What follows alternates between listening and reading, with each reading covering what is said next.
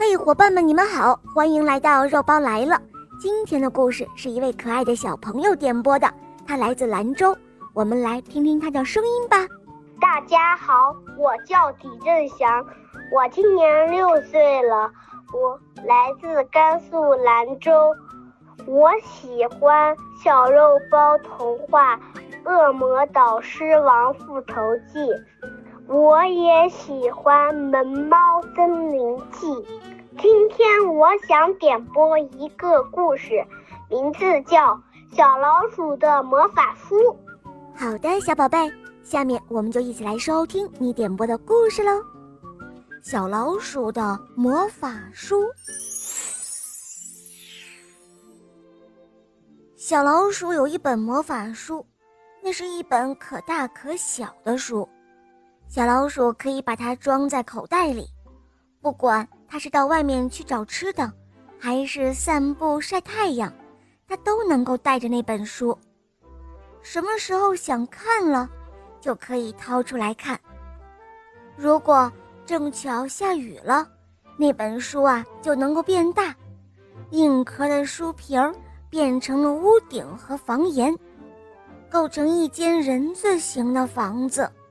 让小老鼠住在里面，住在这样的书屋里，只要小老鼠愿意，它还可以开一个小窗子，然后趴在窗口上，听外面的雨声，看外面的风景。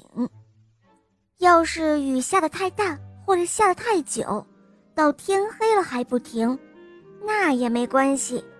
小老鼠啊，只要翻到一个灯字，说一声“开灯”。灯就会亮起来。小老鼠再找到一个床子，然后说一声：“给我一张床。”接着，一张舒适的床就铺着松软的被子，等着小老鼠去睡了。小老鼠睡在床上，还可以看书，因为天花板上全都是文字，那些字啊，就组成了一个又一个的故事。有了这样的一本书，小老鼠就什么都不缺了。万一缺了什么，那也不要紧，只要小老鼠认识书上的字，找到那个字，然后指一指就行了。所以识字是非常重要的。所以小老鼠一有空啊，它就会认真的识字。有一次，小老鼠带着书到郊外去了，晚上。就住在书屋里，他想找几个动物和他一起来住，因为呢，他有一点害怕。结果呢，他看到了一串动物的名字，有小羊，有田鼠，有青蛙，还有猫。当时小老鼠不认识那个“猫”字，还以为是“猪”字呢，因为这两个字看上去似乎。很像，很像。其实这两个字的差别很大的，但是小老鼠不认识它们呀。它觉得看上去是差不多嘛，所以它就指了指那个“猫”字。结果啊，一只猫突然就钻进了书屋，把小老鼠吓了个半死。它虽然很害怕，但是小老鼠又在书上。找到了一个狗字，小老鼠指了一下这个狗字，叫来一条狗，然后把猫给赶走了。书里的故事是不断变化的，看完一个故事，马上就会有新的故事，绝对不会重复，除非小老鼠特别喜欢那个故事，看过的故事，过了几天还想再看那个，这样故事才会重复的出现呢。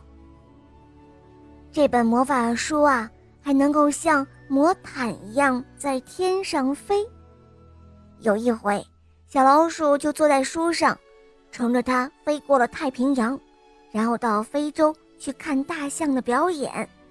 当然，乘坐一本小小的书飞行是需要有一些胆量的，因为书飞得很快，在天空中有些鸟儿很好奇，以为这本书。也是一种什么什么鸟，它们经常都会飞过来看一看。有一回，有一只老鹰飞了来，它看到了小老鼠，就想把它带回家，然后给它的孩子们当做小宠物。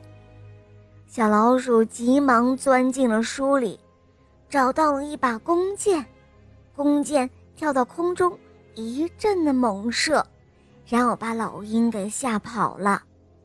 那一次，小老鼠可真是死里逃生了。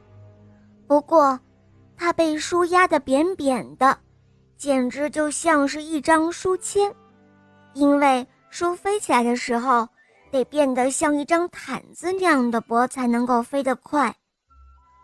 小老鼠从书里出来之后，不能像平常一样跑了，只能像一张纸一样在风中飘啊飘。它随着风。飘到一个修自行车的老爷爷那里，让老爷爷用他的打气筒给小老鼠往身体里打气，这才恢复了小老鼠的原形呢。哎，那滋味啊，可真不好受。不过现在呢，这只小老鼠就住在了老爷爷的自行车棚里啦。好了，宝贝们，今天的故事肉包就讲到这儿了。小朋友点播的故事好听吗？嗯，你也可以让爸爸妈妈来帮你点播故事哟。更多好听的故事童话，搜索“肉包来了”，一起来加入我们哟。好啦，小宝贝，我们一起跟小朋友们说再见吧，好吗？小朋友们再见了，小肉包，我爱你。嗯，谢谢小宝贝，肉包也爱你哦。好啦，伙伴们，我们明天再见，拜拜。